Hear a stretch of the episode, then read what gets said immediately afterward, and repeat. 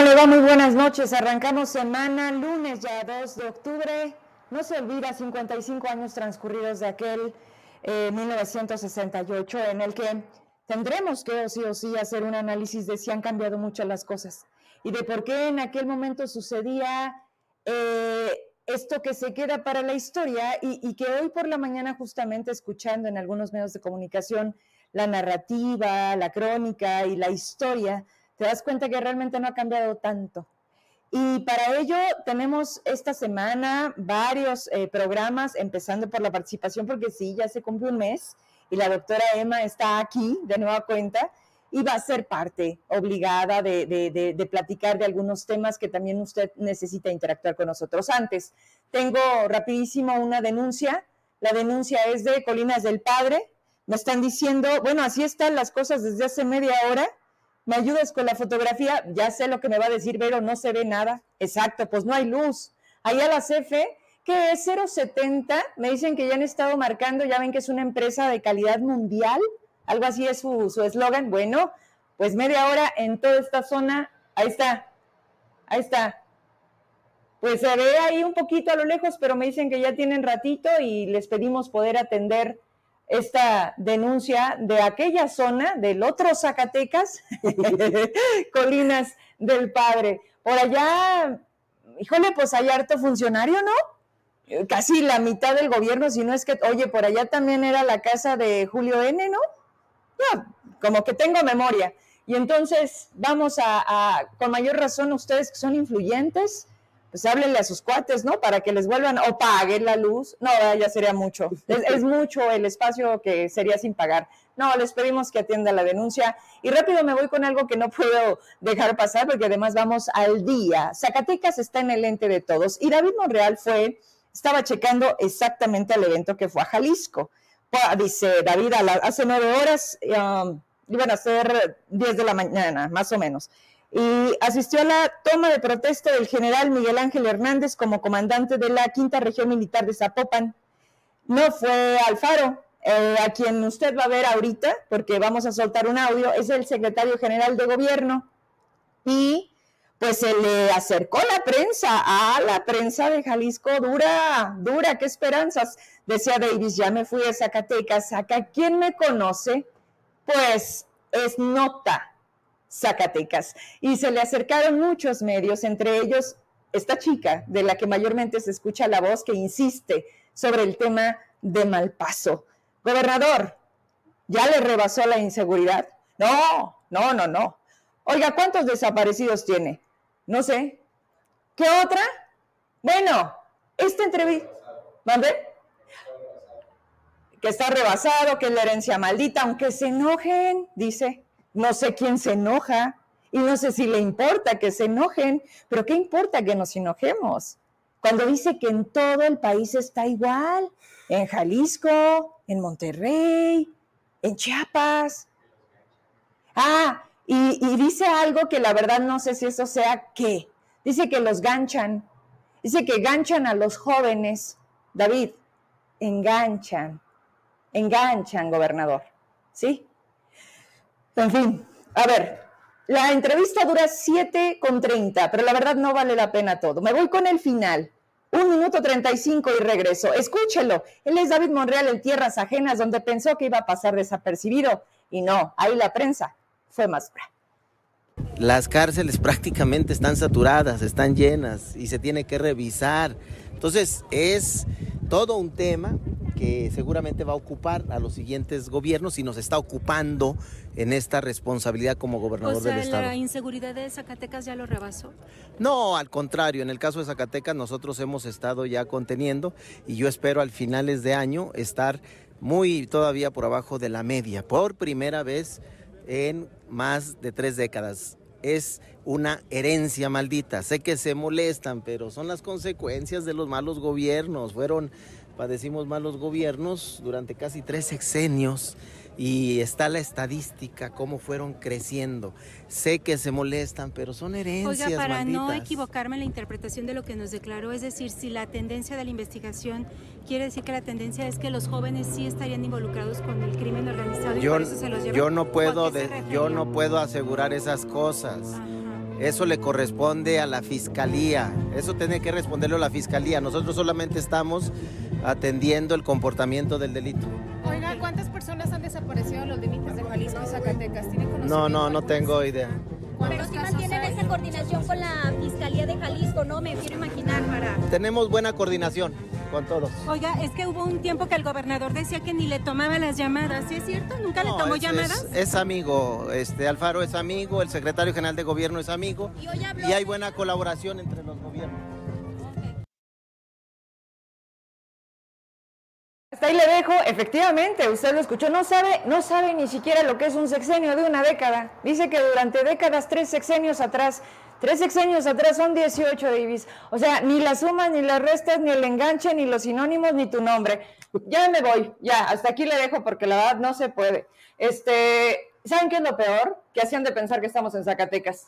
Se dicen, no, si este gobierna, se hacía de estar Zacatecas, ¿verdad? Fue lo mejor que hallaron fue lo mejor que hallaron y saben que esa voz es de la doctora. Y abre ya la cámara, ¿no? Va, a vernos completas.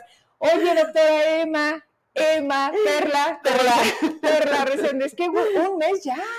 Un mes. primer lunes de cada mes aquí. Pero se nos da súper a prisa. Así la vida. O sea, qué que, que, que, padre, pero sí, realmente ya tenemos un mes, ¿no? De que nos vimos con esta niña que, que trajimos. De cáncer, precisamente hoy en octubre. Hoy en octubre, ¿no? Y todo el tiempo es vigente, te das cuenta. Y hoy en la mañana que hablaba con Emma le digo, quiero que platiquemos de esto, que no podemos así como que voltear y decir tantas cosas por hablar, ¿no? Pero de una sociedad que hoy, ¿cómo, cómo sientes a Zacatecas?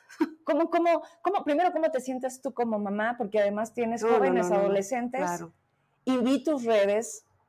Sí. Y vi tus mensajes. Sí.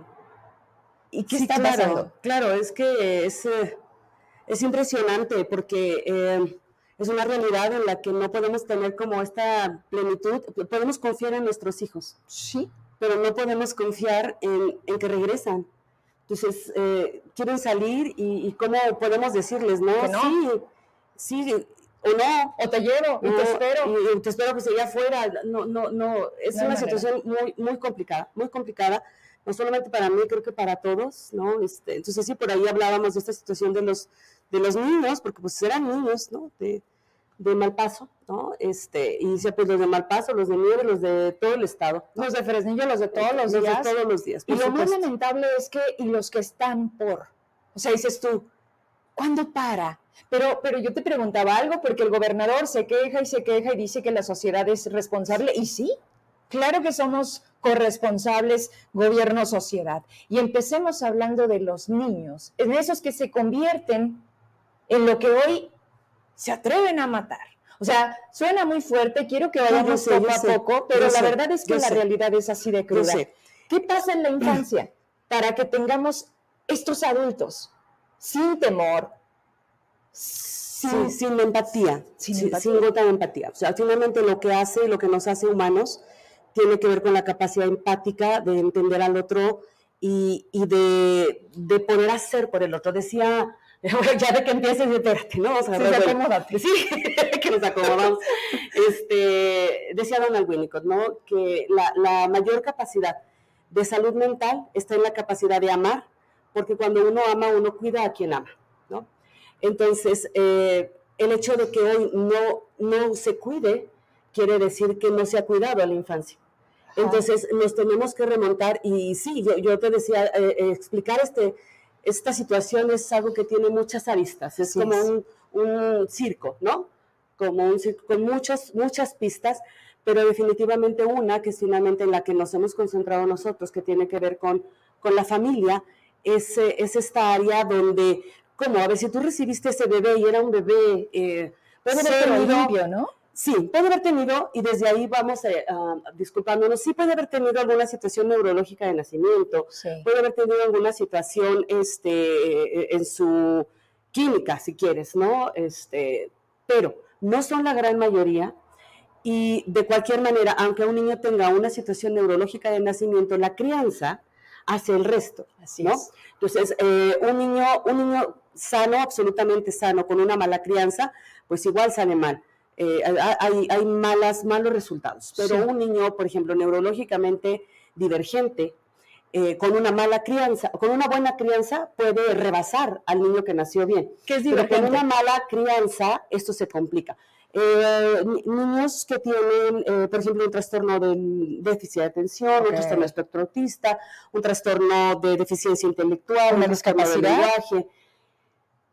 Algunas son discapacidades, otras son condiciones. Como el trastorno de espectro autista mm, se considera una condición, ¿no? Entonces no es una enfermedad, es una condición. Igual el, el trastorno de déficit de atención, que creo que en algún momento los hemos como comentado. Sí. Pero estas situaciones van a, a hacer eh, que, que los, eh, que los niños tengan condiciones de crianza distinta y la- la- los padres, si no logran identificar esos puntos eh, sensibles que necesitan sus hijos, van a sobreexigir y entonces van a lesionar, en lugar de favorecer que la madurez ne- cerebral eh, se pueda continuar y completar, van a generar eh, daños neurológicos de por vida. Tú estás en la academia. Sí, Tú, tú palpas en el consultorio Sí, a quien también. te busca. sí. Más no es el grosor. O sea, ¿a qué voy? Hace poco eh, inicié el ciclo escolar. Mi niña me dice, mami, llegaron tres compañeros nuevos, pero hay uno que me molesta mucho, pero nos molesta a todos. Y empiezas a hacer piezas. ¿no? Y la mamá se presenta y además dice, tengo un hijo con esta condición. Es para mí difícil, dije yo, es el que me habla Natalia, Tu ¿no? hija, claro. Entonces, pensamos que cambiarlos de una escuela a otro es la solución. No, no, no. No, no. es una escuela. No, no, no, no. No, no, no, no. eh, pa- no, no, es, no es una escuela. Eh, si la mamá se presenta y dice tengo este hijo, entonces quiere decir que probablemente tenemos una mamá sensible Ajá. que está pudiendo identificar y que puede decirles, por favor, necesito del apoyo. Ajá. Y de cualquier manera, la mami tiene que estar en, en apoyo con, con otros especialistas. A veces es un grupo de especialistas, dependiendo del trastorno que tenga el niño, Sí. para poder encontrar las formas de que, de que se comporte. Por ejemplo, los niños con trastorno de espectro autista, a ver si no me voy del tema, eh, o a veces se ocupan una maestra sombra, se le llama maestra sombra, porque la maestra está allí sentada al lado del niño para ayudarle a los niños de alrededor a entender qué pasa con ese niño y ayudarle al niño a entender qué le están queriendo decir, porque son niños que tienen dificultad para comprender el significado de las palabras y el significado social. Y convivir. Exacto, no pueden convivir porque no entienden qué quiere decir, ¿no? ¿Qué les quieren decir? Este, y, y para eso están. Eh, pero eh, ojalá y tuviéramos muchas mamás que puedan decir, oye, tengo un niño con estas condiciones, ayúdenme, ¿no? Sí, sí. En muchos momentos no es así. Y yo creo que lo más grave, y cuando preguntas sobre estos niños, estos jóvenes eh, que llegan a adultos y que llegan con un nivel de frialdad, ¿no? enorme, ¿no? Porque lo hemos visto y los hemos escuchado que llegan, pues ya son sicarios y son niños, son 13, son- 10 años. Exacto, ¿no? Y los escuchas y escuchas las pláticas y obviamente ves que no hay gota de empatía. ¿Cómo se puede llegar a no tener nada de empatía? Y, y ahí eh, yo me regreso. En esto que yo te decía, los estilos de crianza, los papás tenemos mucha responsabilidad en lo que vamos generando en los niños. Te lo voy a explicar, se lo voy a explicar desde los tipos de apego. Por ejemplo, ¿no? Si un niño tiene, eh, el bebé llora, y el bebé llora porque no tiene otra alternativa y llora para que le entiendas que tiene una necesidad. Entonces tú vas y como mamá identificas y dices tiene hambre o está eh, mojadito o está hecho popó y lo va a cambiar. Cuando tú identificas la necesidad que tiene el niño, cumples y cubres su necesidad, no sobrecumples, cumples solo la necesidad. O sea, le das de comer lo que el niño tiene hambre, Lo lo, cambias. eh, lo cobijas, eh, le alivias el cólico, ¿no? Le sacas el aire, lo que, lo que tú identificas que el niño, el niño tiene, el niño va aprendiendo a que sus necesidades pueden ser satisfechas, ¿no? Y entonces eso va generándole una sensación seguridad, eso se llama apego seguro. Entonces el niño va teniendo la seguridad y los papás van permitiendo que el niño se aleje, por ejemplo, ¿no? Este, que se aleje, pero lo estás vigilando. Sí, sí. El bebé se aleja poquito. y Yo no sé si recuerdas tus niñas chiquitas, se alejan poquito y luego vienen, se regresan y te tocan y luego se vuelven a ir. Eso quiere decir, hacen base, ¿no? Hacen base, se sienten seguras y, o seguros. Saben que estás y, ahí. y saben que estás allí y que no los vas a fallar. ¿Me explico? Sí. Entonces terminan en algún momento por poderse ir y esos son los niños que pueden ser seguros, son los niños que pueden viajar, son los niños que pueden ser independientes, son los niños que pueden decir, oye, este era bien apegado a su papá, a su mamá, pero pues mira, anda estudiando en México, anda estudiando este, Eh, en el extranjero. en el extranjero, ¿no? Eh, sí, pero tuvieron esa posibilidad de acercamiento. Si no se desarrolla eso, y entonces vamos a pensar, vamos por otro tipo de apego, e incluso eso, nomás como mero chisme, ¿no? Ese tipo de apego hace que en la edad adulta tengas la posibilidad de establecer una relación de pareja segura. ¿Me explico? O sea, hasta allá llega. Hasta allá llega, ¿no? Que tu marido pueda decir, este, Vero, voy a ir a la Ciudad de México por un material, Ah. y tú digas, está bien, ¿no? Vas a Ciudad de me llevas, me llevas. Ah, exacto. ¿Me llevas? Mira la cara de tu marido. Así mero, es cierto. ¿Cómo dejas tú? Me llevas, ¿no? A lo mejor me llevas, me, me mandas mensaje, te pongo un chip rastreador, Ya este, eh, todo, ¿no? O sea, el ya- exceso, ¿no? Hay quien pone chips ra- rastreadores, ¿eh? Te voy a contar que sí hay quien pone chips rastreadores. Bueno, pero es que yo también por la inseguridad. Esa, O sea, es- bueno, Vamos a pensar que es por la inse- Señor marido de la conductora, es por la inseguridad. Es por la inseguridad. No crees que, que sí, no no crees que es otro tipo de apego, ¿eh? Eh, Hasta allá llega, ¿no? sí. Ahora, hay otro tipo de apego que, que se denomina apego am, ah, ansioso, Sí. ¿no? Y el apego ansioso tiene que ver con eh, mm, papás que, es- digamos, estuvieron cubriendo necesidades a veces y a veces no. Entonces, el bebé no logra entender, La ausencia. o, O- o- no logra entender pues, de, de- de- de- de qué depende, pues, ¿no? ¿Irá a estar? O sea, no irá a estar. En esta ocasión va a poder, voy a poder contar con él. En esta ocasión no voy a poder contar con él. Y genera la duda. Y la duda genera ansiedad. Sí. ¿Me explico? Entonces los niños no se retiran y no se retiran porque no saben si en lo que te retiras te vas a ir, ¿no? Y, y, este, y entonces tú le dices, no, yo aquí voy a estar, mijito, ¡mua! besitos, ¿no? Y entonces la crillilla va y se va y tú cuando menos se acuerda ya te le desapareciste. Entonces regresa el bebé, empieza a buscar y mi mamá se fue. Me dijo que iba a estar, ¿me explicó? Como la guardería. Exacto. De, hecho, no, no, a ver, es que tú y aquí nos estamos este, todo el rato.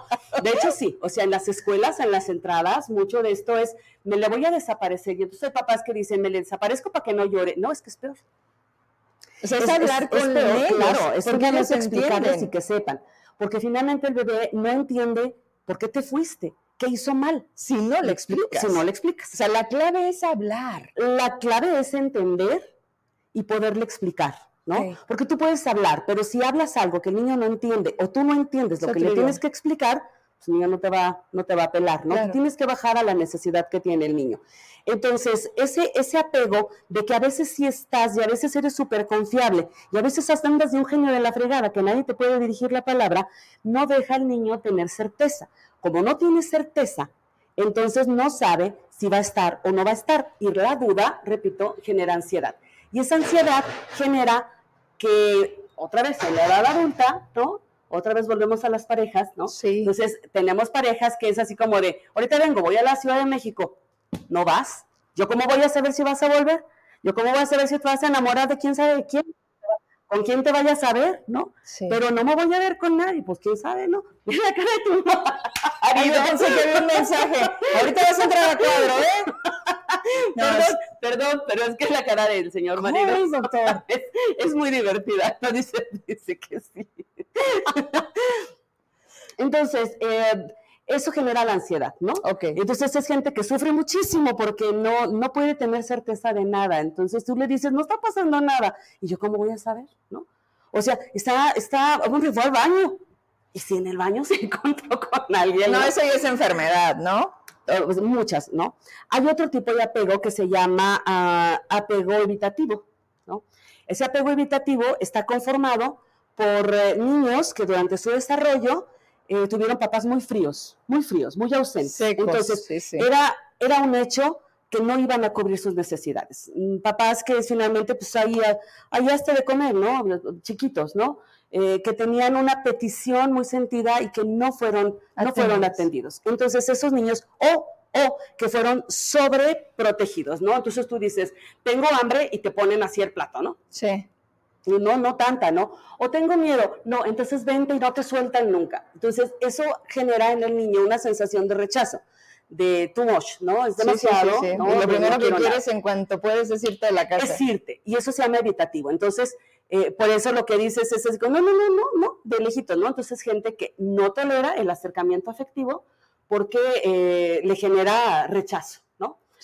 Y nomás como otra vez, como media capsulita, si quieres un día, y si quiere la gente un día hablamos de parejas, ¿no? Este, nos saltamos esta situación de los niños y la creencia y, y No, platicamos pero sobre es que las antes de, llegar a, antes de llegar a la pareja, porque hay gente que por eso nunca se casa. Hay gente que por eso no Claro, logra tener claro. estabilidad Pero emocional. además, además te voy a contar Ajá. que los de apego ansioso se Sí. enamoran frecuentemente los de apego evitativo.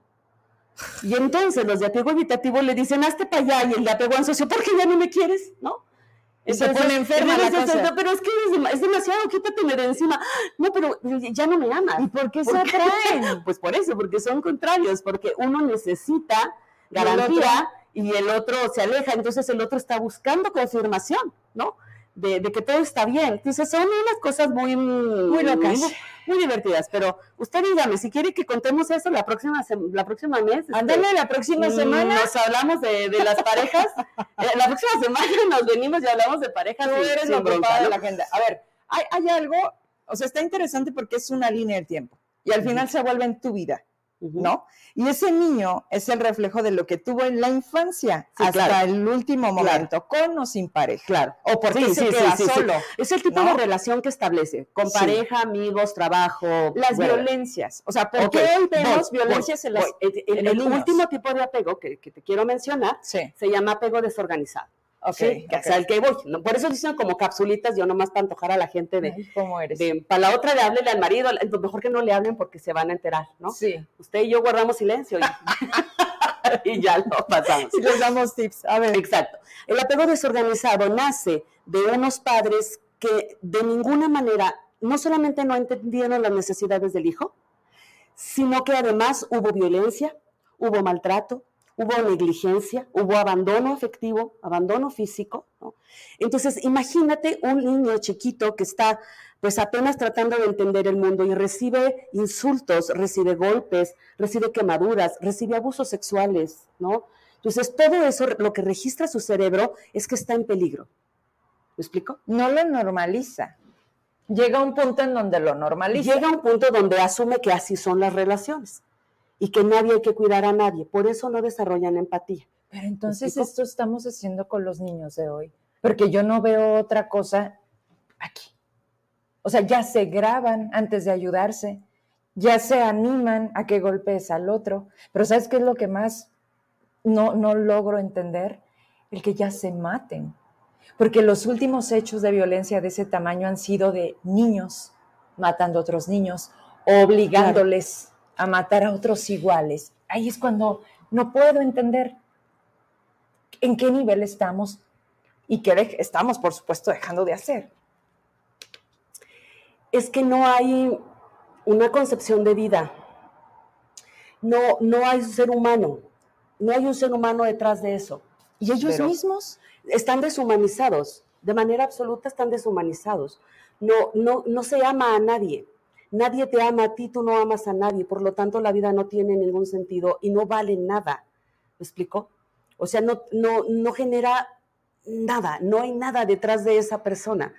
Eh, y todo esto tuvo que haber empezado siempre antes. Normalmente empieza con la violencia con los animales, ¿no? Porque hay un, incluso, bueno, incluso en esta parte psicopática, Sí, y a veces sociopática, que hablaba uno de tus invitados este, a- hace poco. sí.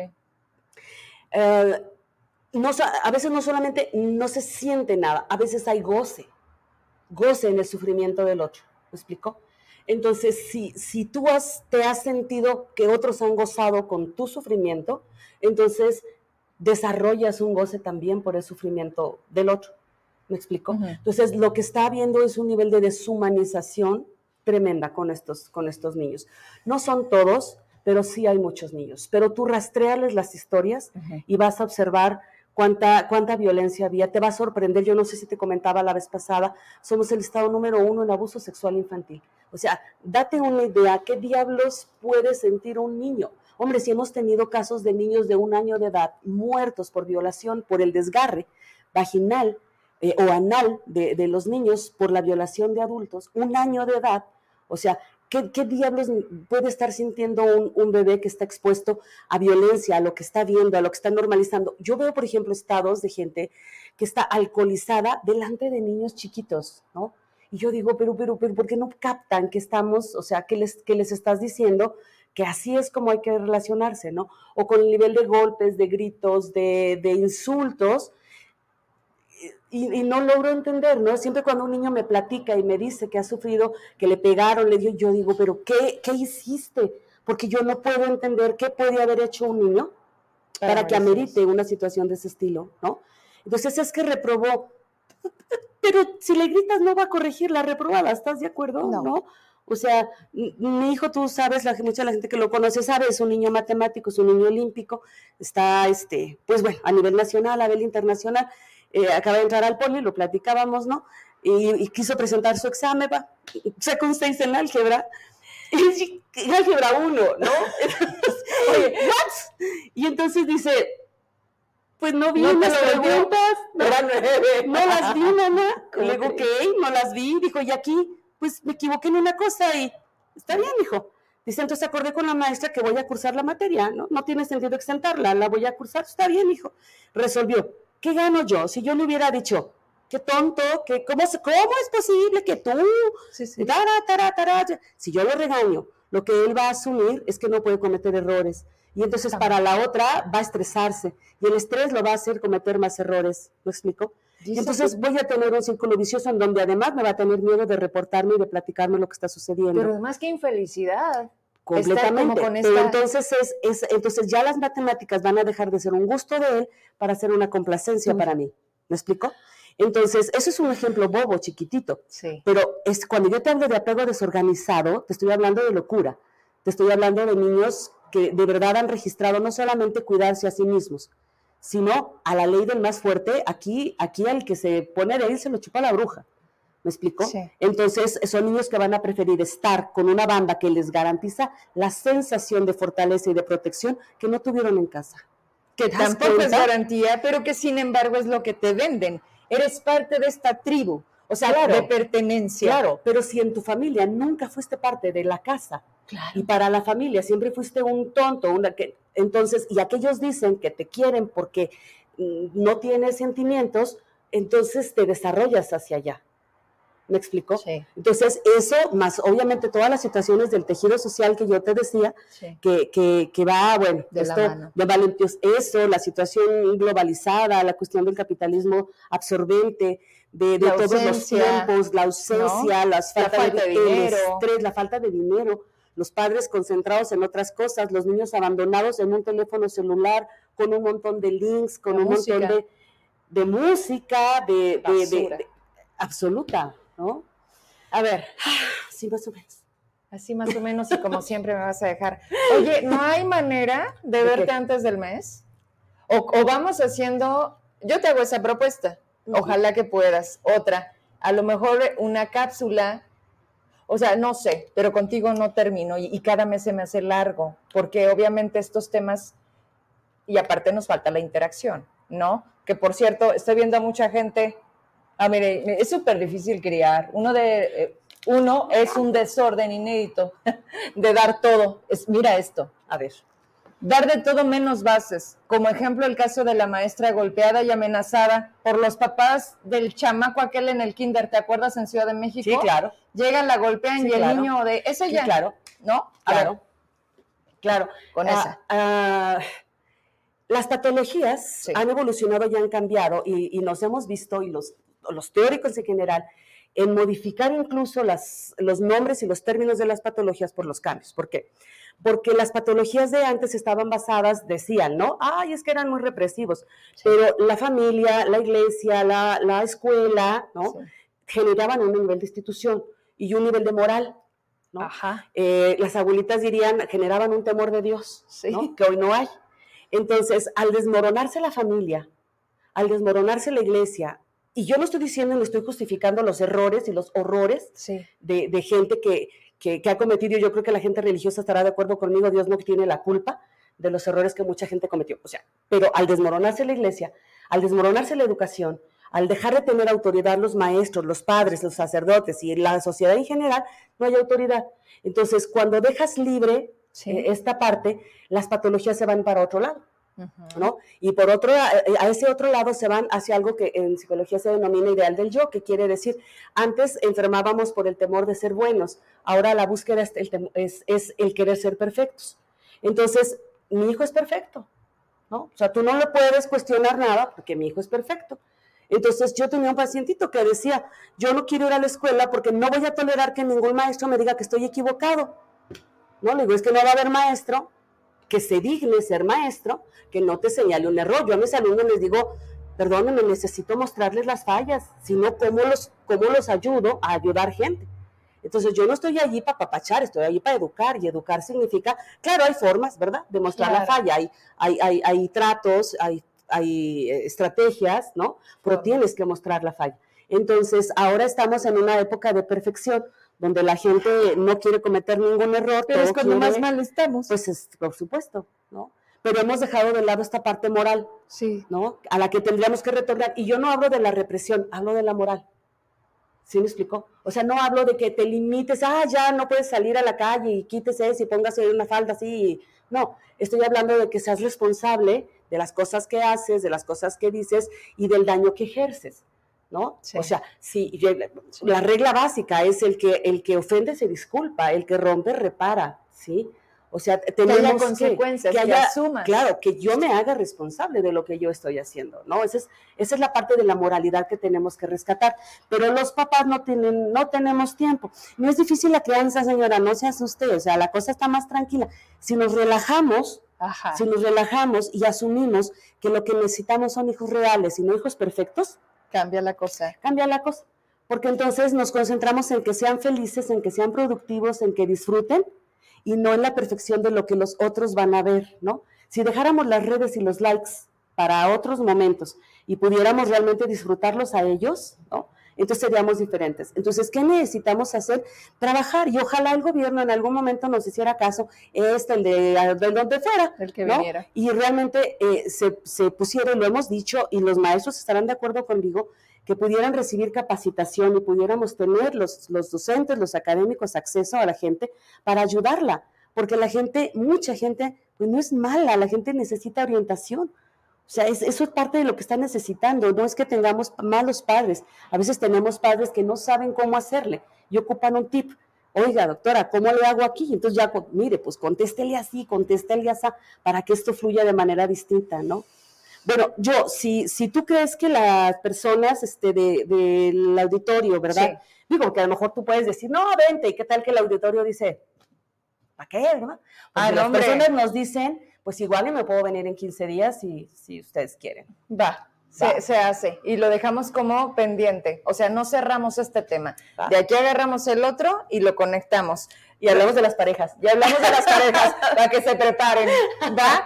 Oigan, bueno, Va. doctora, como siempre, hay, hay preguntas, hay saludos. Cuando tengas tiempo que ya estés en tu casita tranquila cerrando el día, los checas Va, prometo. y, y ya me confirmas en 15 días qué día puedes estar de nuevo con no, nosotros. el lunes. No puedo ¿Sí? día. ¿Va, va, va? Sí, Pues entonces ya, nada más lo, lo- lo confirmamos y con mucho gusto.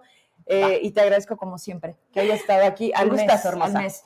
Yo todavía regreso, hacemos un corte y, y ya tenemos otra entrevista, Besos. ¿eh?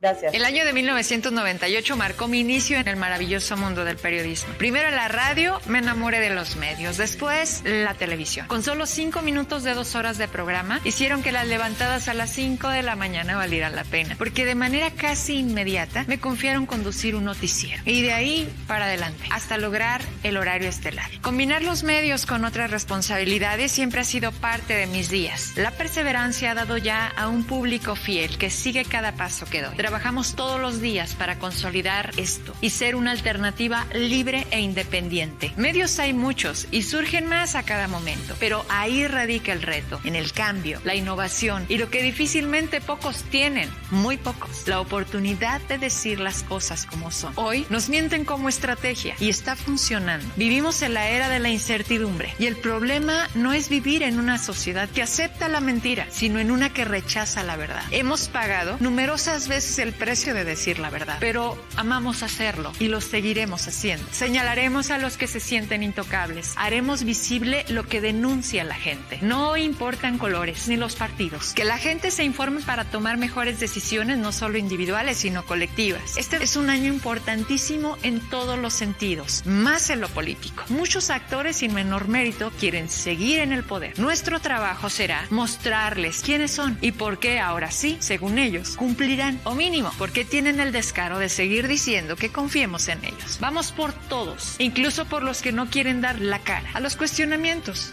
Soy Verónica Trujillo. ¿Están listos? Nosotros sí. Y ya estamos de regreso, ahí nos vemos completitos y miren nada más qué gusto y vamos a tener un ratito ¿eh? para que prepare sus eh, preguntas porque viene bien acompañado y me da mucho gusto recibirlos así.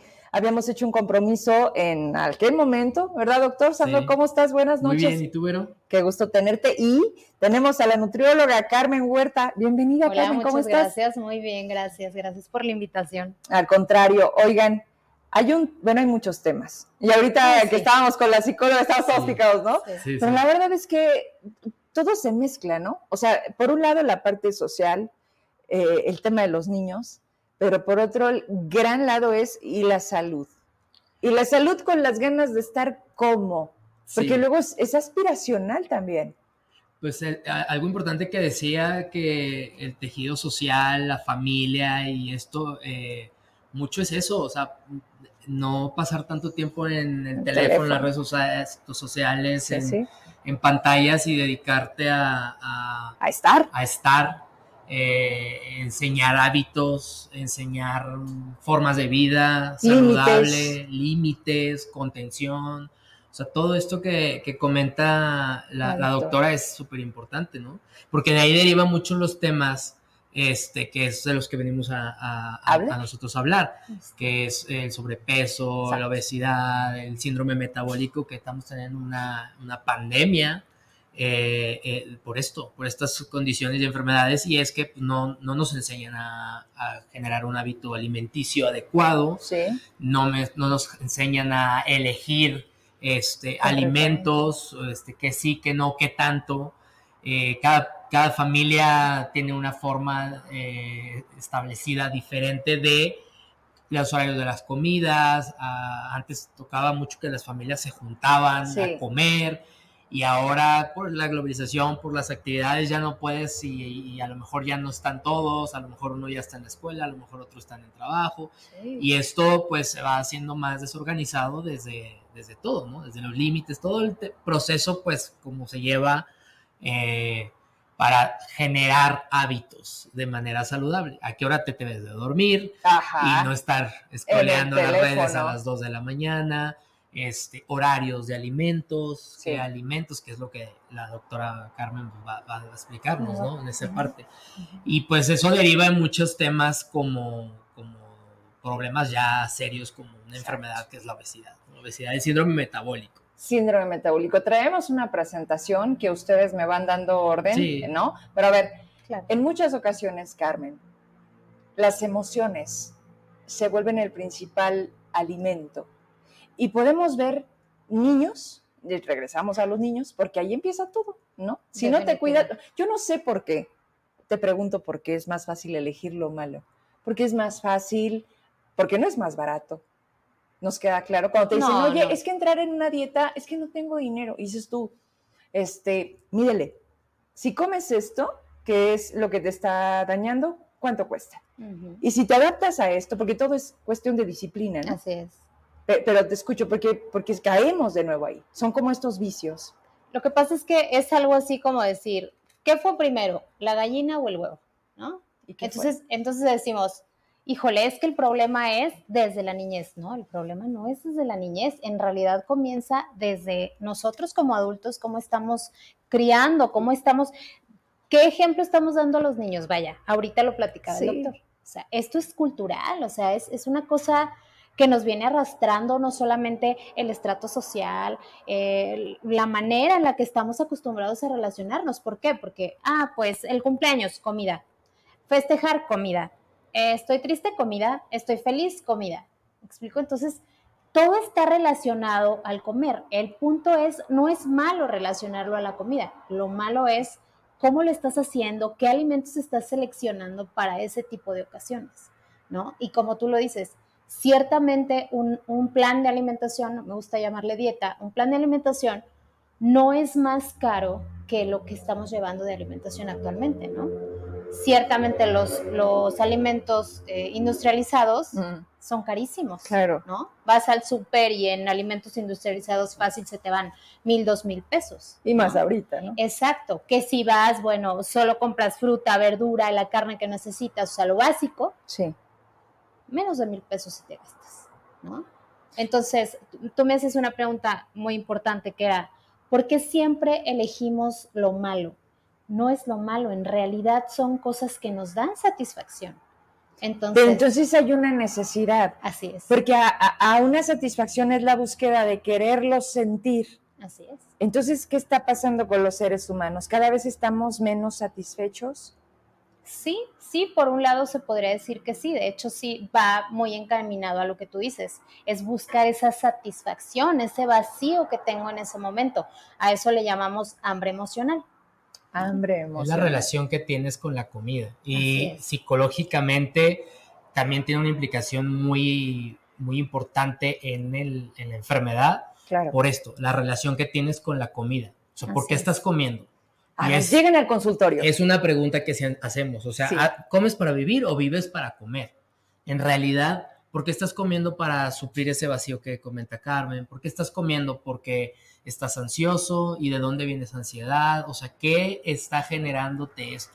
Por eso también tiene una implicación psicológica muy importante, que también hay, hay dentro del equipo para el tratamiento, que es Sí. el, el tratamiento de la obesidad, el sobrepeso y síndrome metabólico, pues que es, es multidisciplinario, ¿no? Sí. Y la parte psicológica es muy importante, sobre todo para el seguimiento, porque es. pueden operarse de, Sí. de manga gástrica bypass, pueden estar haciendo el régimen alimenticio y luego llegan y en la consulta te dicen, pues no lo sé, no, no pude. Entonces, tiene un- una, una connotación muy importante el acompañamiento psicológico en el manejo de la enfermedad, porque la, la implicación o el factor de riesgo psicológico es, es determinante, pues. A ver, Ese- esa relación. lo que acaba de decir Carmen. Yo, veo algo bien interesante porque pareciera que todo se termina o todo empieza con una cirugía. ¿Sí? Y es la primera vez, gracias a tu presencia y que cada vez lo complementas con la participación de los especialistas, que podemos entender los alcances que esto representa.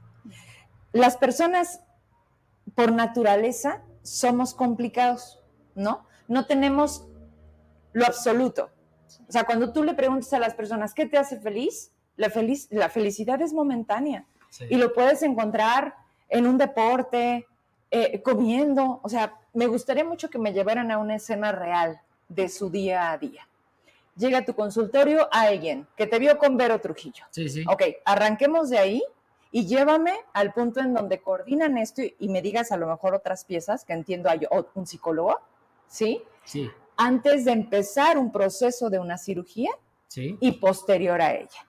Mira, básicamente eh, implica que llegue el paciente desde la información. La primera consulta para catalogar, valorar, establecer en qué condición estamos, porque no empezamos del mismo plan en todos, sino es individualizado, de dónde estamos y a dónde vamos a llegar, qué expectativas tenemos, tenemos algoritmos, calculadoras que nos, nos este, favorecen más cierto tipo de cirugías o cierto tipo de procedimientos, como lo sería un balón gástrico o, o otras técnicas quirúrgicas, este, eh, en cuanto a riesgos y beneficios, Sí. y elegir cuál es lo más idóneo para ese paciente de acuerdo a su peso, su talla, sus comorbilidades, su entorno familiar.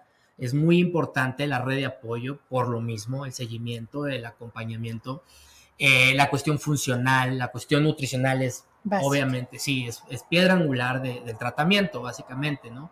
Este, porque lo- mucho lo que decimos es te ponemos un balón, pero si te vas por unos tacos de lechón, pues vas a hacer un problema en el vaciamiento y vas a sentir malestar y vas a sentir problemas y luego se cataloga como es que el balón no sirve, porque no puedes, no lo aguantas. No, tiene que ir acompañado de un, de un tratamiento nutricional. Lo mismo con las, las plumas, ¿no? Los análogos de la GLP-1. ¿Qué es eso? Esas son hormonas que ayudan a tener un desempeño mejor general sistémico para poder perder peso. Por eso hoy te lo vamos a ver. Sí, sí. Pero igual requiere cuestión nutricional. Escuchas y se están pone y pone y pone la pluma, pero están comiendo Literal lo que es una pluma. Es como una jeringa, como las de insulina, y te la inyectas. Se cataloga como pluma porque literal le, le picas arriba así hace el Como clic. jeringuita. Ah, Ajá, ya. exacto. Ajá. Entonces, por eso se catalogó. Bueno, así le llamamos nosotros la pluma. Exacto. Y bueno, finalmente, eh, cuando llegues, establecen estos parámetros o estos, estos, este, estas metas, pues básicamente la consulta más idónea es que estemos juntos. ¿no? Claro. De hecho, hasta hubo un comentario de una paciente que gracias, agradecemos todos los comentarios. Uno de ellos era, este, todo muy bien, muy padre, me gustó mucho, me explicaba muy bien, pero yo no contemplaba a la nutrióloga.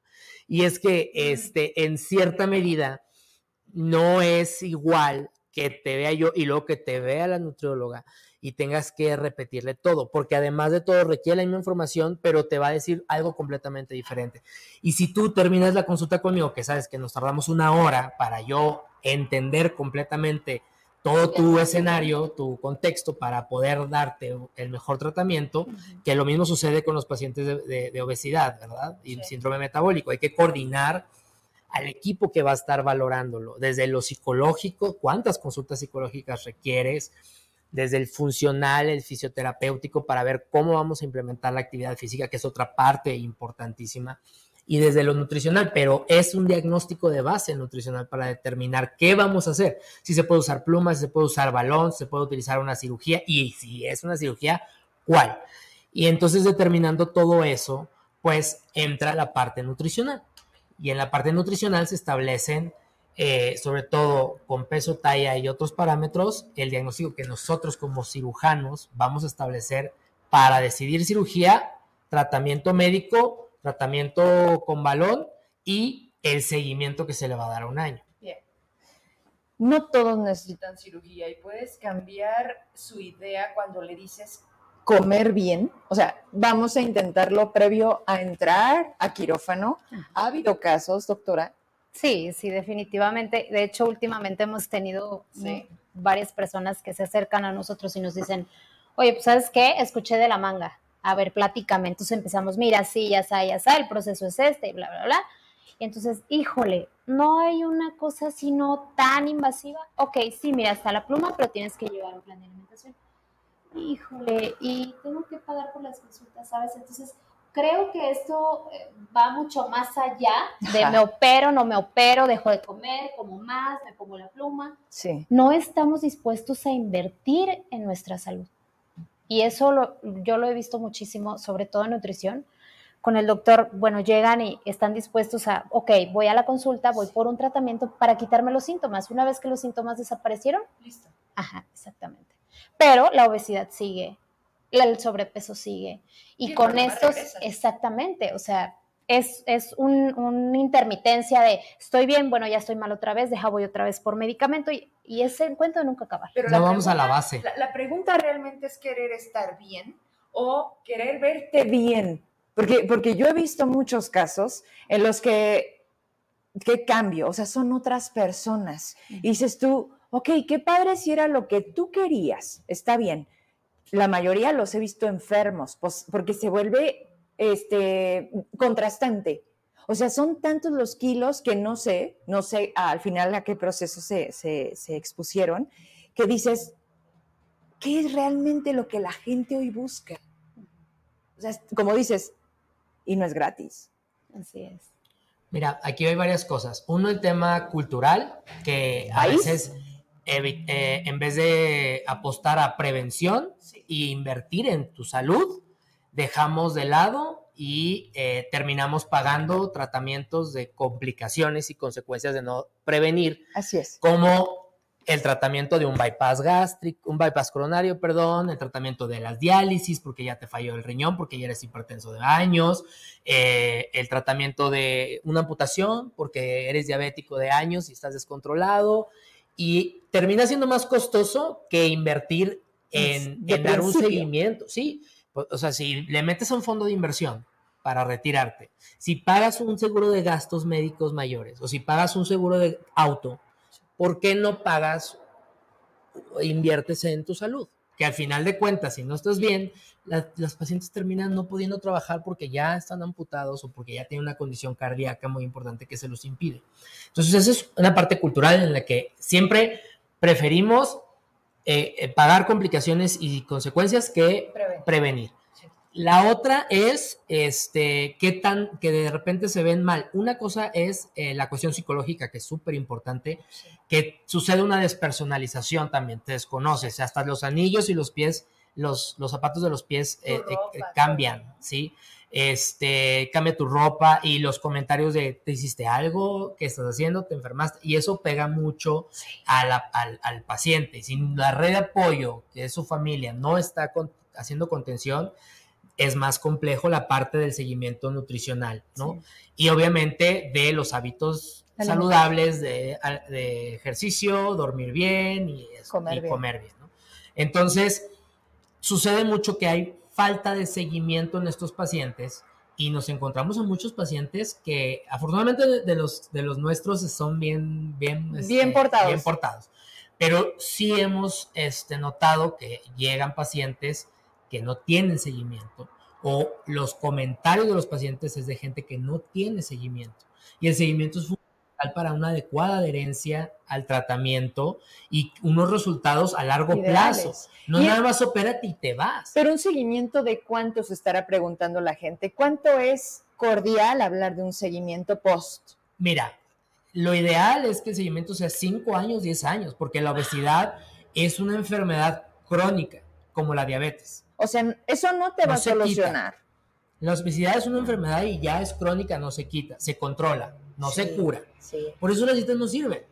Porque obviamente dejas de, o sea, cambias hábitos, estás comiendo bien, dejas la dieta ¿Y qué va a pasar? Es como si te tomas, dejas de tomar tu medicamento de la diabetes, pues te va a subir el azúcar. Sí, sí. Entonces, al ser una enfermedad crónica, tienes que darle el seguimiento. Con los pacientes bariátricos, nosotros hacemos un seguimiento muy estrecho el primer año. ¿sí? Sobre todo nutricional. Es, lo, más importante, que es la parte de suplementos y comida. Esta parte que me, gustaría que Carmen la dijera. Claro.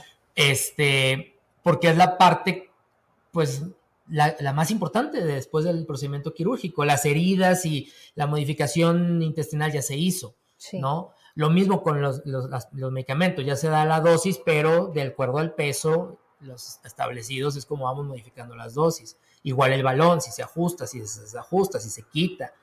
O sea, es, va muy ligado al, a cómo va el, eh, la evolución y que no bajen de más. Exacto. Y que, se vean demacrados enfermos. ¿Sabes qué? Creo que hay una idea equivocada respecto a la pregunta que hiciste hace un ratito. Hay una idea equivocada sobre la cirugía bariátrica o los tratamientos para bajar de peso creemos que son una píldora mágica de me la tomo, listo, se acabó la obesidad, se acabó el sobrepeso, y en realidad no es así, es, es nada más un empujón que te va a facilitar el proceso para cambiar hábitos, hábitos alimentarios, hábitos de sueño, hábitos de vida. ¿No? Porque a final de cuentas los hábitos de vida se cuenta eh, qué tanto ejercicio haces, eh, a qué hora te duermes, cuánta agua tomas, qué alimentos estás seleccionando. Cómo vacúas. Exacto, entonces... Que a la gente le da pena hablar de eso. Así es, sí, sí, sí. Entonces sí creo que es un contexto como muy amplio. Sí. En el que sí estamos equivocados del, significado de lo que es una cirugía bariátrica. A mí también incluso hay personas que me dicen, ¿sabes qué? Me quiero operar, mm pero me da miedo porque fulanita está enfermísima. ¿Ok? Fulanita. leí aquí rápido que se cae el cabello. Es mito, es realidad. Sí, es verdad. Okay, este, no, no sucede en todos los pacientes y depende sobre todo del adecuado aporte eh, nutricional. Regresamos. Y de los suplementos que se requiera, si se requieren o no, si es bypass, si es manga, si es balón, si es pluma, o sea, depende de cada cosa, se determina en conjunto, en colaboración con los laboratorios, con el estado físico del paciente, la evolución del peso, no solamente el peso. Composición corporal. Composición corporal. O sea, la, grasa, el músculo, cuánto hay, cómo va, y en eso es donde determinamos acciones en conjunto. Que escuchemos fisioterapia, psicología, nutrición, bariatría, trabajo social, Todo el enfermería, equipo. todo. que escuchas la palabra grasa y pareciera que todo es sinónimo de, de grasa, no, ¿no? Grasa, malo. Y no, necesitamos equilibrar porque la grasa también es necesaria. Y para muestra, e incluso las, las, donde más se nota, ¿no? En las mujeres que le meten durísimo al gimnasio, que, que su cuerpo es completamente diferente y que el pecho, que es algo donde dices tú, oye, se quedan lisas, sí, porque es grasa, pero no es mala. No, pero ahí es una idea, una concepción de un cuerpo perfecto, que, tiene una idea de ser, ¿no? Somos lo que comemos. Yo te veo, veo tu cara, veo tu piel y definitivamente dices, tú comes bien. ¿Estás de acuerdo? O sea, de verdad, hay gente que me dice, yo soy vegetariana. ¿Es, es bueno ser vegetariano? Es que tampoco es malo. No es malo. Hay un tema ahorita. Y te lo digo porque me lo comenta un pediatra. Están metiéndole muchísimas hormonas al pollo. No comas pollo ahorita. O sea, ¿crees, no crees? ¿Hasta dónde das el, el- el voto de confianza? ¿Sabes? Porque dices tú, oye, vamos a dejar de comer pollo. Pero entonces, ¿qué comemos? ¿Carne? No me encanta la carne. Entonces, ¿qué comemos? ¿Pescado? Y entonces dice la entonces- entonces, Está lleno de plomo. todo. Entonces, ¿qué comemos? Sí, claro, claro. Qué, qué- qué raro, ¿no? Pero que es cierto. Bueno, Sí. definitivamente no tenemos una alimentación inocua 100%, no vas a encontrar un alimento que no tenga algo, algo, lo que sea, ¿no? Sí. Todo depende de tu condición, de qué tanto lo consumas. Ahora, este, este rollo de, yo respeto completamente a quien es vegano, a, etcétera, Sí. pero sí, sí creo que eso depende mucho de qué es lo que quieres tú, ¿no? Yo quiero sentirme bien. Y Exactamente. luego, y luego si se puede verme bien. exacto, o sea, exacto. Ese es un tema muy importante, o sea, que nosotros establecemos mucho con los pacientes. Es por salud esto, no es Sí. por estética. O sea, nosotros no estamos tratando, no te vamos a poner a ti en muy buen cuerpo, no es, lo, no es la idea, es añadidura.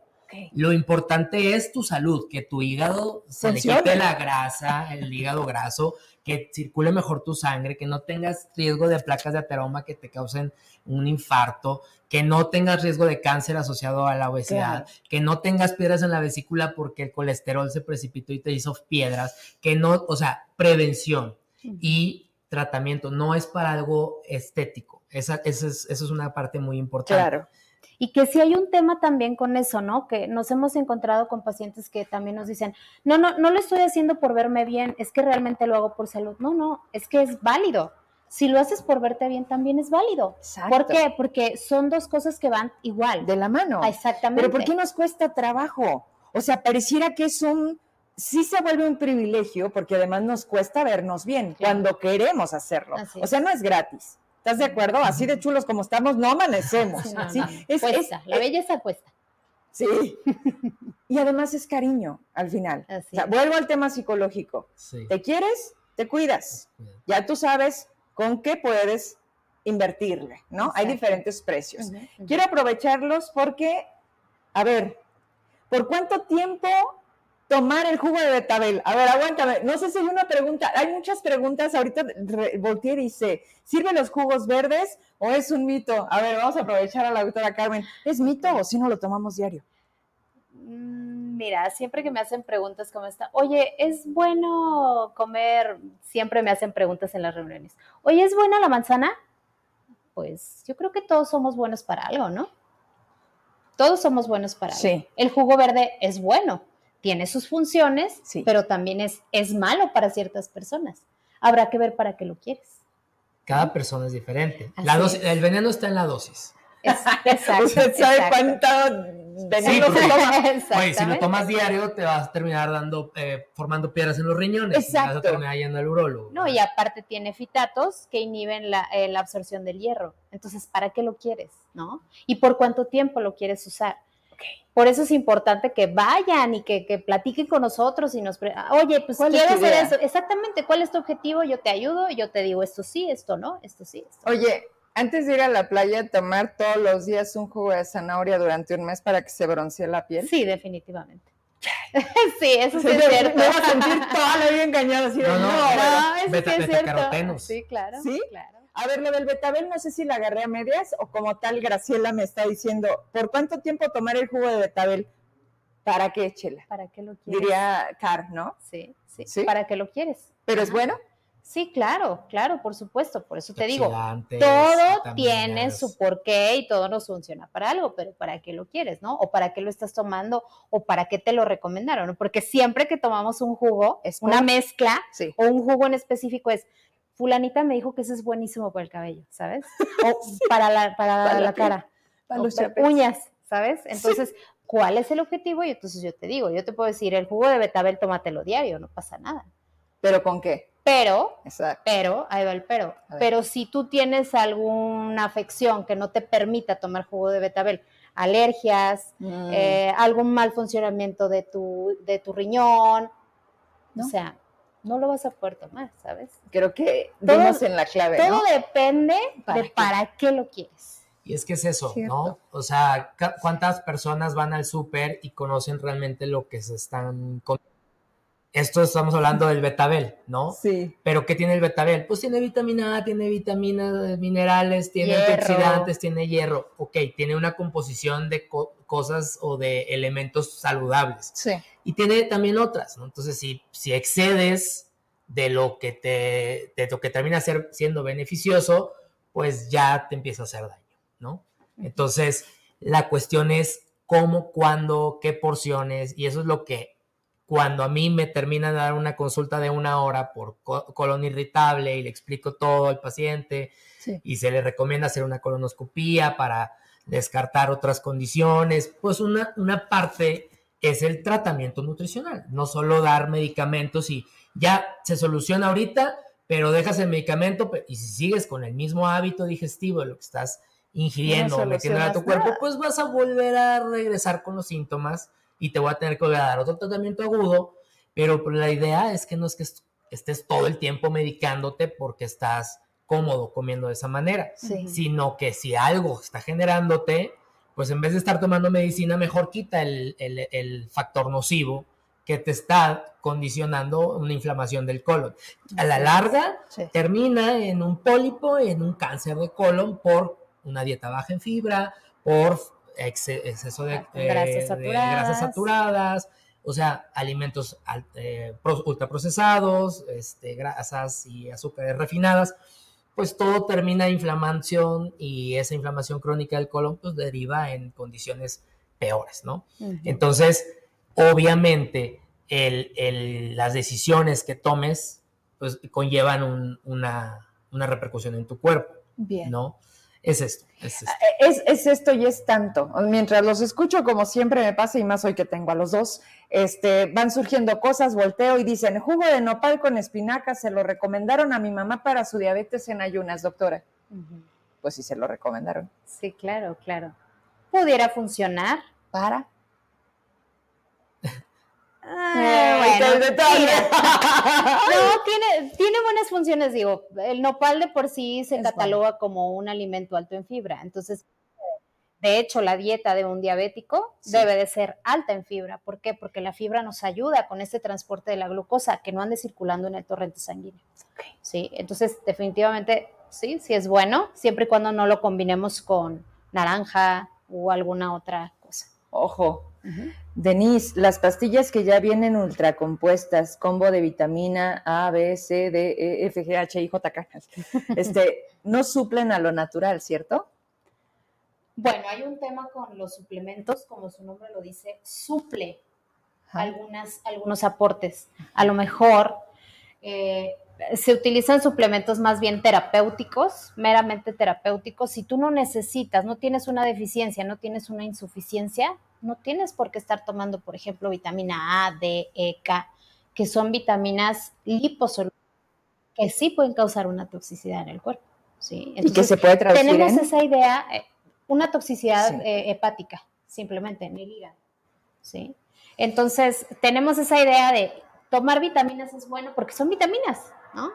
No, y además yo tengo para el 40, cuerpo. las necesito. Exactamente. No, ¿Es mentira? no, claro que es mentira. Ciertamente, a partir de los 20, 22 años, un aporte un poquito más alto. Pero ¿por qué no buscar mejor, mejores hábitos alimentarios que te permitan poder comer? Y a lo mejor, ¿sabes qué? Me hago unos laboratorios, pero sale tienes insuficiencia de cosa. Ah, perfecto. perfecto, suplemento eso que me hace falta. Ya. Y no estar gastando entre una y otra. Teníamos un tema anteriormente sobre los suplementos que me decía el doctor. No, pues es que a mí me, me recomendaron este, proteína y aparte los aminoácidos. Y le digo, ¿por qué? ¿Por qué estás juntando algo que es lo mismo? Una proteína es una cadena de aminoácidos. ¿Por qué estás tomando lo mismo? Gastaste dos cosas que son lo mismo, ¿sabes?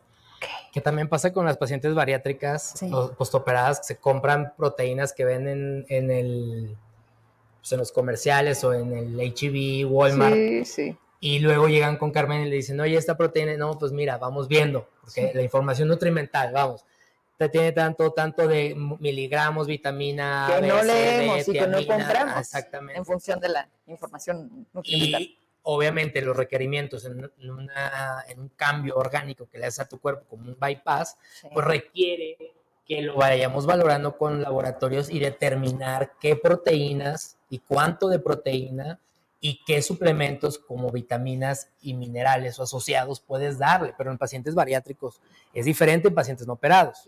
En pacientes operados lo ideal es eso. Tómate un laboratorio, come bien y cómete un laboratorio y si te hay una deficiencia de algo, suplementas eso.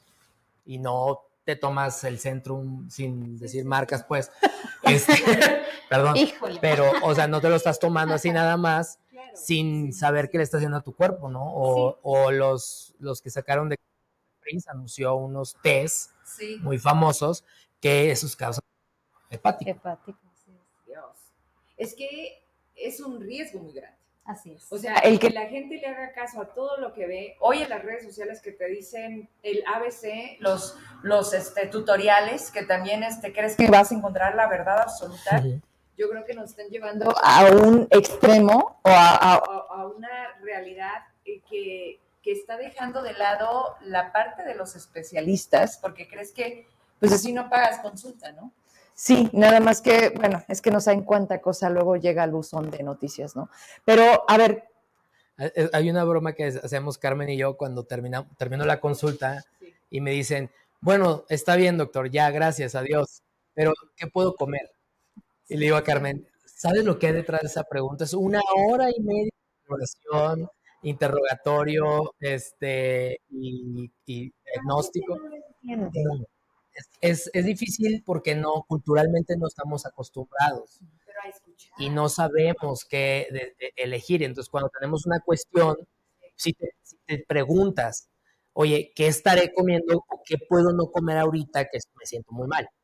Aunque ya sepas que no vas a ir por los tacos de chicharrón, Sí. pero ya estando en tu casa, ¿qué puedes ordenarte? Ah. Y, y somos incapaces porque no tenemos esa, esa, esa cultura, esa- esa cultura, esa enseñanza. Y me pasa, ¿no? Porque además, Cuando eres mamá, más, más que una cosa, de la pancita le hablas al pero le digo, ando, no tengo problema con el colon. Mi estrés es aquí. Entonces ya sé, ya sé.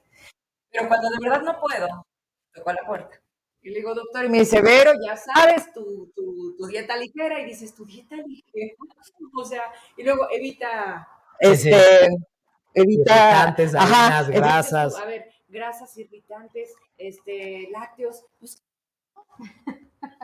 Sí, ¿no? Y dices sí, tú, a ver, en la casa tengo, abres queso, crema, leche, este, sandía, papaya, yo creo que papaya con limón, ¿no? Pues te vuelve a dar hambre a la media hora. Claro. Y entonces siento que nos pasa mucho cuando, Eso, ay, pero es que el doctor eso. nos dice que entonces no como nada Eso. y voy por hacerme un caldito de pollo y no le poner chile. O sea, entiendo perfecto lo que me estás diciendo porque sí nos pasa. A los que parece que entendemos un poquito más por el trabajo y veo que no. Todo el mundo nos equivocamos también. Sí, sí. A ver, a mí me interesa mucho algo que, que aquí viene un mensaje arriba. Oye, ¿tienes fans?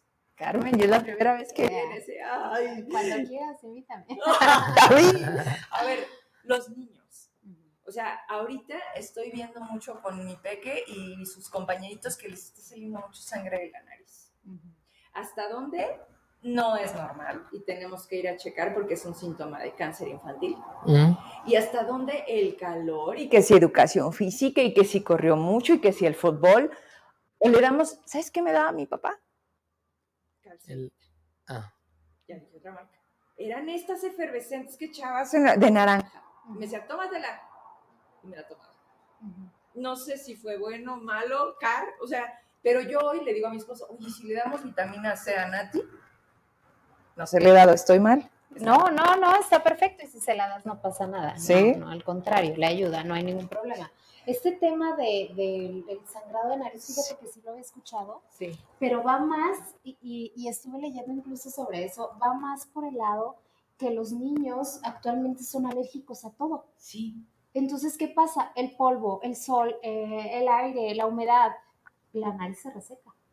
¿Sí? La mucosa se reseca y entonces Se cualquier cosita Y sangra. y se rompe un vasito y sa- sabemos que la nariz es presa nueva. Sí.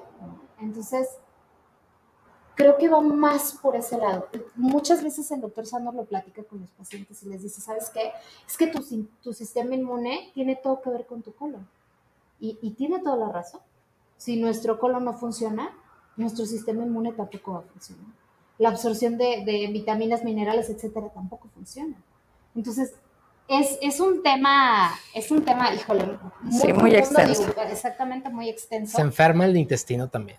Exacto. O sea, Se es- enferma a todos. Se se enferma la enferma cabeza. todo. Se enferma el intestino, se enferma el, hay una cuestión emocional muy importante, está este, el metabolismo, el metabolismo de las grasas, el metabolismo de la glucosa, el metabolismo de la insulina.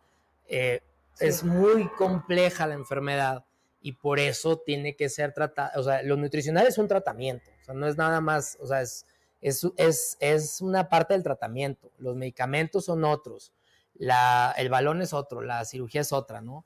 Este, y todo va encaminado. Ahora sí me gustaría si pusieran la, ¿La la, diapositiva donde sale los efectos de la hormona, que en realidad viene lo de la hormona, pero es el mismo efecto que tiene la cirugía metabólica, ¿no? Y es en realidad lo mismo que si generas bajar de peso de cualquier forma, con medicamentos, con el tratamiento nutricional solamente o acompañado con algún balón, una plumita o una cirugía bariátrica. Entonces, esos, todo eso está relacionado sistémicamente, son como, son como dos o tres adelante o cuatro, no me acuerdo. Son todos los, los efectos que tiene desde la parte metabólica que es... eh, Tú dices dónde paramos. Sí, no, adelante. Esas que son, esa es la manga gástrica, este, ese es como se corta el estómago, ¿sí? Y ahí están los de los análogos de la GLP-1, que es, son, las sales son samaglutida, liraglutida o, da- o, o- o liraglutida, ajá.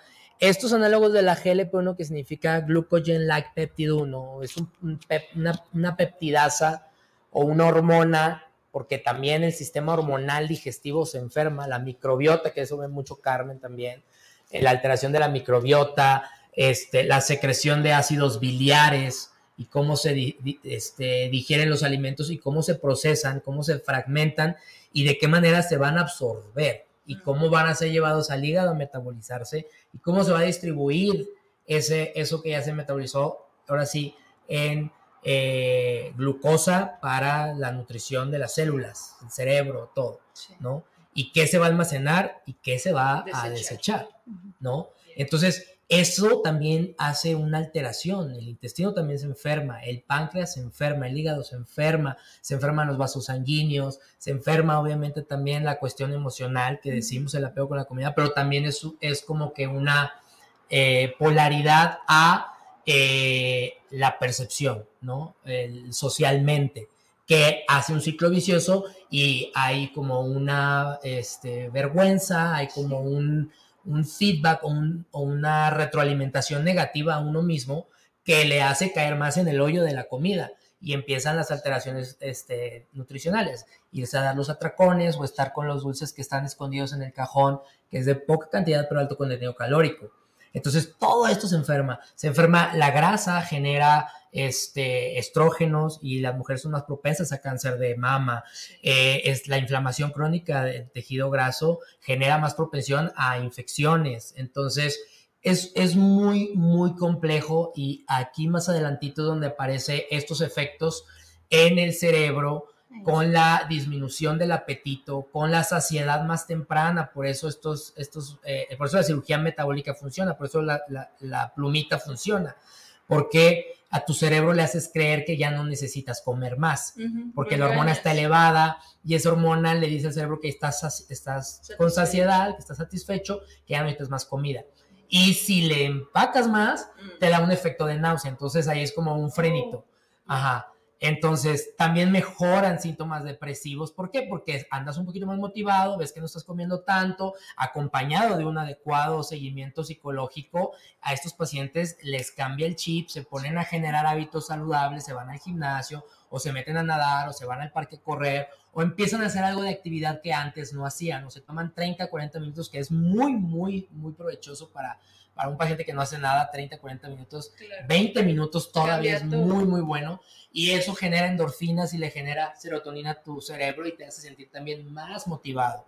Entonces ayuda. Eh, obviamente el bajar un poco de peso y también la- las cuestiones de, de los cartílagos, como dicen por ahí, las coyunturas, ¿no? Las articulaciones, los músculos y, y la, y, la, y la distribución adecuada de, de alimento y de glucosa le va a dar más fuerza y mejor nutrición a tus músculos para desempeñarse mejor. Carmen a veces este, les ayuda ahí con creatina, cosas así, este, monihidrolizadas que, que ponen en mejor desempeño el músculo. Eh, la cuestión cardíaca, lo que decía de la, de la grasa, el intestino, el hígado graso, estamos viendo mucho hígado graso Sí. actualmente en la consulta. En todos lados estamos viendo hígado graso. Este, llegan los pacientes, les ha- hacemos ultrasonido y se ve el parénquima hepático con depósitos de grasa y cuando operamos un paciente con vesícula o nos metemos a la cavidad abdominal para operar cualquier cosa, vemos el hígado y se le ven las burbujas ahí metidas de grasa en, en el hígado. La vez pasada enseñamos un hígado graso Sí, aquí. claro. No sé cuánta queja recibiste, pero, pero este, eh, pues sí, o Ahí sea, está ahí está el ejemplo, ¿no? Entonces, desde luego, este medicamento, el comer mejor y el acompañamiento nutricional con los macros o las proteínas, las grasas, los carbohidratos, cómo van a estar distribuidos, mejora la, la captación del cuerpo, el intestino lo recibe mejor, se distribuye mejor la insulina, disminuye la resistencia a la, a la insulina también Ajá. mejora la captación de glucosa en, en el cuerpo, hay más energía, entonces cambia, cambia hasta la Totalmente. piel. Sí, tiene un efecto metabólico y esto no solamente es el efecto de la pluma, también es el efecto de la cirugía metabólica, cuando, cuando precisamente lo que se modifica en la cirugía metabólica, ya sea manga, bypass, eh, esta hormona, la GLP-1, tiene una elevación y hace todos estos cambios sistémicos que aparecen en la pantalla, en todos estos sistemas y aparatos, y que también tiene una relación directa con la grelina, que es una hormona que se quita cuando se hace la manga gástrica. La grelina es la hormona del hambre. Mientras no se eleve la, la grelina, pues tú, tú andas como sin nada, como Sí. con, sin hambre. Y luego sucede que los pacientes dejan de comer y por eso se ven desnutridos, porque no están comiendo ahora. Ok. ¿sí? Por eso este tratamiento tiene que ir muy acompañado de nutrición, de, de psicología, de fisioterapia, porque también los pacientes después terminan yendo al gimnasio y se lastiman porque no tienen una buena técnica o no saben qué hacer. Sí. Entonces el acompañamiento de por fisioterapia desde la cirugía, antes de la cirugía los preparan con diafragmáticos, respiraciones diafragmáticas, capacidad Ujú. pulmonar, que les ayuda mucho al trauma al que se van a someter si, es- Posterior es a la cirugía. Aunque cirugía. sea mínima invasión, es una cirugía.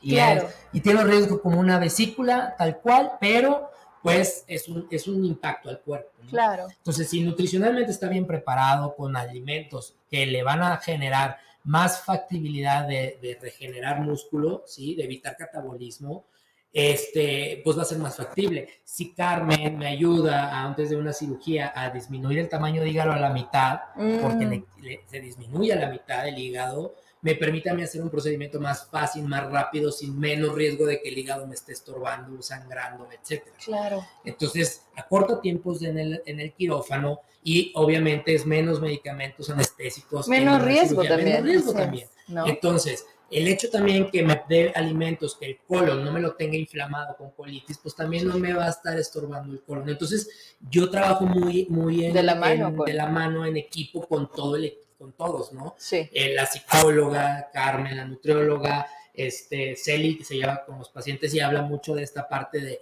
de lo que hablaba la, la- la doctora, la, la licenciada hace rato, en la primera entrevista, que era el apego, ¿no? Y, lo, y el apego que tienes con el, el alimento, Sí. cómo están tus relaciones personales, este, qué repercusión tiene tu relación- tus relaciones personales, porque hay, hay pacientes que los que la familia le da la, le da la O sea, los rechaza. los rechaza Sí. y ya no es una red de apoyo, entonces el paciente ya no está bien y Claro. empieza a caer en, en las fugas, en los hábitos que le dan cierto confort, como irse a comer o, eh, Sí. o, o no O dejar cuidarse, de o comer. de comer. Exactamente.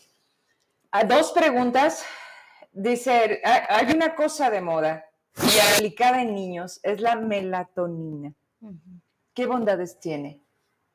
Mm, digamos que se está utilizando para ayudar a dormir, pero imagínate, si tienes que ayudar a un niño a dormir, creo que algo está problema. mal, definitivamente.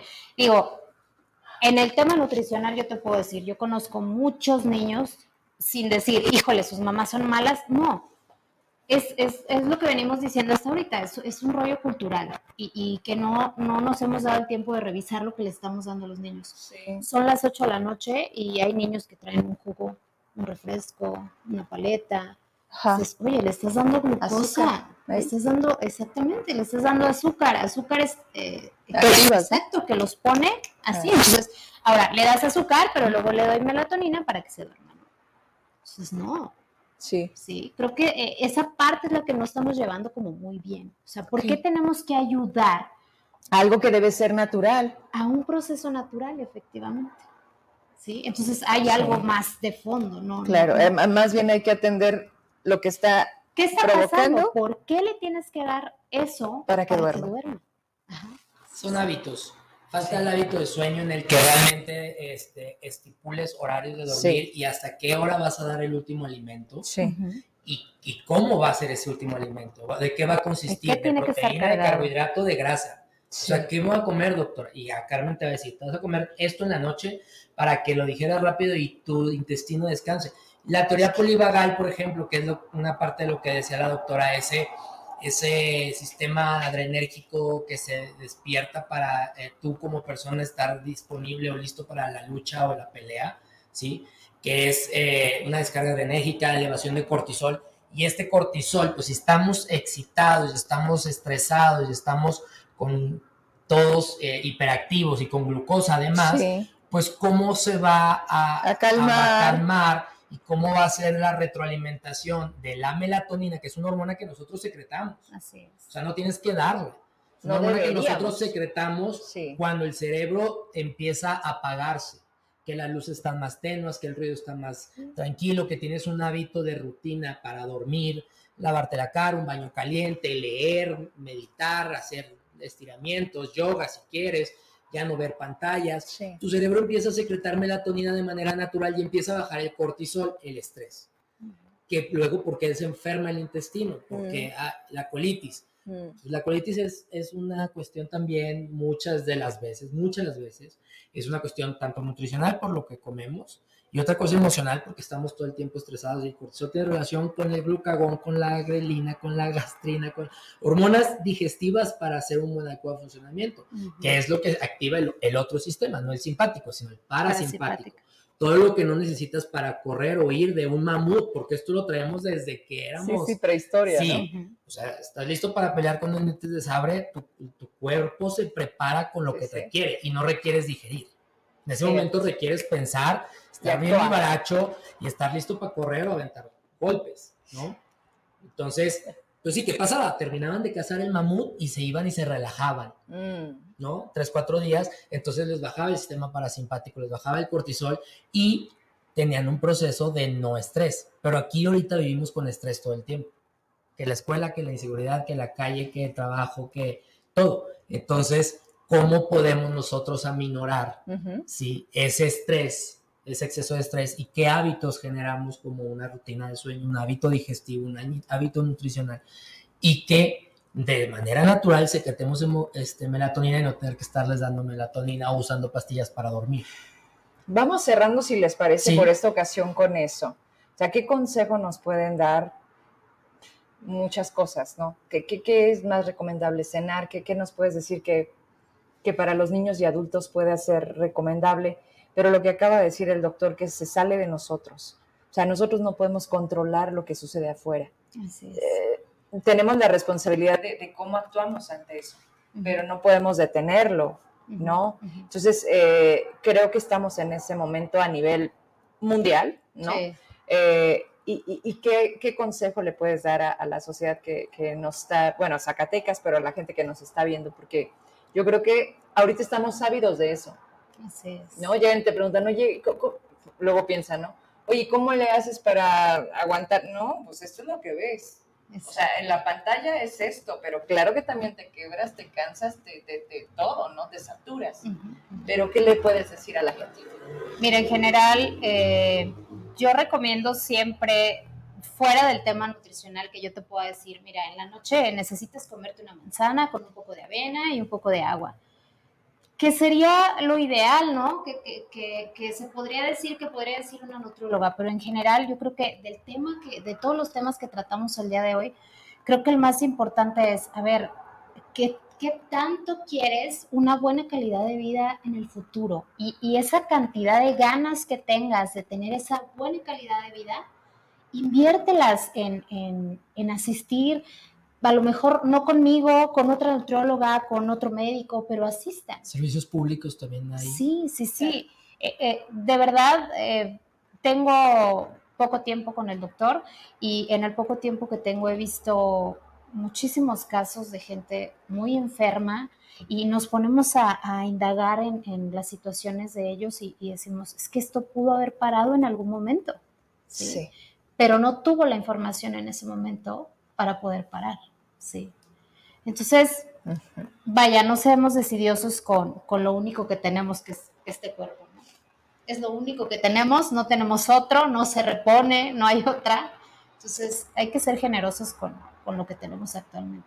¿Y dónde te encontramos, doctora? Mira, yo estoy ahí en la clínica Nápoles, estoy en la clínica del doctor Sandor, eh, es segundo piso, ahí me encuentran. Y pues casi siempre trabajamos de la mano. Él ve las enfermedades, yo veo la terapia nutricional de todo lo que ve. Doctor, ¿con qué nos vamos o nos quedamos por esta ocasión? Pues yo traigo ahí un hashtag con este, varios amigos eh, que es Elige Salud y va derivado todo, ¿no? Elige buenos alimentos, elige buena compañía, elige buenos hábitos, elige este, prevenir, elige pues esto, ¿no? Es, es, es lo, que, lo que comentamos. Eh, ahí en el Centro de, de, Enfermedades para la Obesidad, ¿sí? Que atendemos también ahí en conjunto con otros eh, especialistas asociados, cardiólogos, nefrólogos o lo que se requiera para este, los pacientes que llegan con obesidad y sobrepeso, pues es todo lo, es, este, el manejo ¿no? integral con psicólogos, eh, nutriólogos, bariatras, enfermeros, etc. Y el, el enseñarles, no solamente darles medicamentos, sino enseñarles o compartirles que hay manera de que ellos puedan aprender cómo elegir mejor o cómo elegir salud. Entonces, elegir salud, ¿sí? Eso. Bien pues por ahora nos quedamos con eso. Gracias a todos ustedes por, participar. Aquí lo más importante es justo este interactuar, por eso lo hacemos en vivo. Y hay una pregunta, y con esta me despido. ¿Hay algún preparado para bajar la grasa del hígado? Sí, sí existe, sí, sí existe, esa base de proteína. ¿Sí? Pero bueno, yo les recomiendo, de verdad, tiene muy bonita energía la doctora. Bueno, a Sandor, además, eh, lo adoramos, es de casa, pero la doctora, qué gusto tenerte, conocerte. ya, te habíamos pedido, ¿eh? Sí, sí, este, sí. sí me hicieron énfasis que no respondí ahí al saludo. pero bueno, ya estoy aquí. Es que se ha hecho muy buena colaboración porque es la manera en que nos empatizamos todos desde cada área en cada paciente.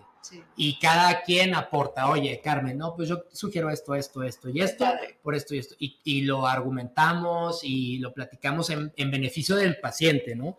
Y cada quien tiene algo positivo que aportar. Entonces esa parte se ha integrado muy bien en el centro de bariatría con Nutrecop, que es, Carmen, y con eh, Real Bariatric, y también con los pacientes de heridas y pacientes de, cirugía, ¿no?